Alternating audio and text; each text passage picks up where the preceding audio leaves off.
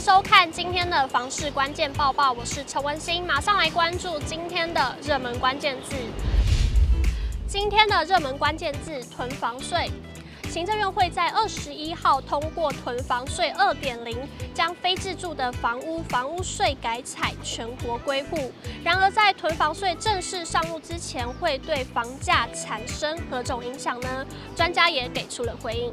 在探讨未来房市走向之前，我们先来理解一下囤房税究竟是什么呢？在现行房屋税制中，本人、配偶和未成年子女，若在全国共持有三户以下住家，都可以采用自住一点二趴税率。从第四户开始会列为非自住，依照各县市规定，以最低一点五趴、最高三点六趴税率计算。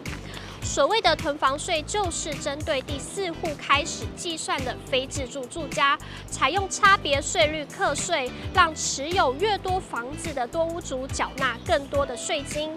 依房屋税条例第五条规定，自家用房屋分为自住、公益出租人使用及非自住住家用。其中，非自住住家用房屋法定税率为一点五趴到三点六趴，地方政府可视房屋所有人持有户数自行订定差别税率。目前有十二个县市按所有人在县市内持有户数订定差别税率。于十个县市按法定税率下限一点五趴课征，而根据财政部的囤房税版本，本次改革重点分为五大项。包含提高多屋持有成本、全国单一自住减税、出租申报所得减税、继承非自愿共有减税，以及鼓励建商释出余屋。首先看到非自住住家用房屋部分，原本归户方式采县市别，法定税率为一点五趴到三点六趴，没限定地方政府必须订定差别税率。修法后则改成全国归户，法定税率调整为两趴到四点八趴，并且地方政府必须订定差别税率，目的是加重持有多户且未做有效利用者的房屋税负担，合理化房屋税负。而为了减轻全国仅持有单一房屋且供自住的家户房屋税负担，全国单一自住房屋现行法定税率从一点二趴调整为一趴。而出租申报所得达租金标准现行法定税率为一点五趴到三点六趴，修法后变更为一点五趴到二点四趴，目的是鼓励释出空置房屋，增加租赁市场供给。继承取得共有房屋的部分，现行法定税率为一点五趴到三点六趴，修法后变为一点五趴到二点四趴。为了鼓励建商释出余屋，财政部参酌现市现行规定，订定建商合理销售期间，调整法定税率两年内为两趴到三点六趴，超过两年则为两趴到四点八趴。其中，自住三户社会住宅及公益出租人，则是维持税率一点二趴。目前修法进度，财政部已经拟具房屋税条例修正草案，并完成预告，在今年九月二十一日通过。下一步将送请立法院审议，希望在今年年底前完成修法。一百一十三年七月一号上路，一百一十四年五月起开始课征全国归户差别税率二点零方案的房屋税。而消息一出，也有不少人怀疑囤房税对于囤房者来说影响真的很大吗？在正式上路之前，房价是否有机会下降？对此，全球居不动产情报室总监陈秉承以及永庆房产集团业务总经理叶林奇也提出了看法。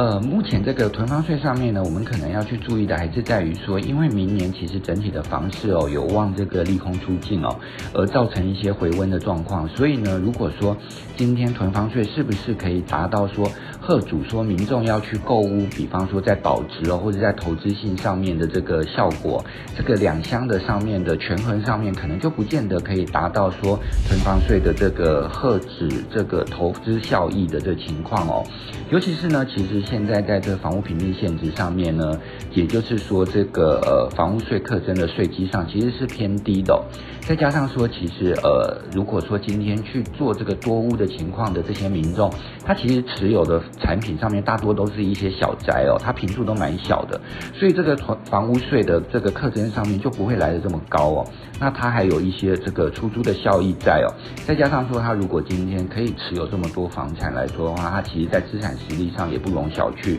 那再加上其实还有很多的这个配套措施哦，比方说如果今天你有多屋，但是你是放置在亲属呃亲友这些名下的情况下面，它可能就不见得会去呃同样。呃，被课征得到的情况，也就是说，它有一些避税的可能性哦。那在这样的状态之下，可能都会是一个呃没有办法达到他当初呃利益初衷的这个状况。那比较需要注意的，则是在说呃建商面哦，因为其实建商他也必须要去面临说，如果他今天在呃这个呃囤房税的这个豁免期。之后呢，他可能就必须要去同样被课征这个多屋的情况。那这个状态之下呢，如果说今天是比较大坪数、呃高总价的产品呢，这样子的产品其实不管是在热潮，或是说在呃房市冷气团，其实都是一个在交易上面会比较出现呃难度的状态哦。所以这样的产品反而是后续我们可以观察说，如果在囤房税的实施之下呢，是不是造成这样的产品后市的走势哦，可能没有这么多的这个产品去做新建，也就是说，这样类型中高总价、呃大平数的产品，可能在市场上面就不见得会去新建说这么高的这个量体，或者是说趋势上面都走小宅的情况。那如果说还有这样子的产品推出的时候，他们在后续的卖压上面，当然也会有可能造成说它在房价上面就没有办法拉抬的这么顺利哦。所以这方面倒是可以去注意说，囤房税对于这种。呃，大平数啊，高总价产品的影响。囤房税二点零，目前我们观察到的数据呢，直接影响到的主要是多屋族，那以及可能现在呃这个在推案的建商。那我想这个部分对一般呃广大的拥有只有一一户到三户之间住宅的呃消费者没有影响。那所以这主要是针对少部分多屋族。的政策，那当然这个部分应应该有助于，那对于多屋族能够有所释放。那我相信这政策呃是对市场的健康有帮助。以上就是今天的报报内容，感谢您的收看，我们下次再会。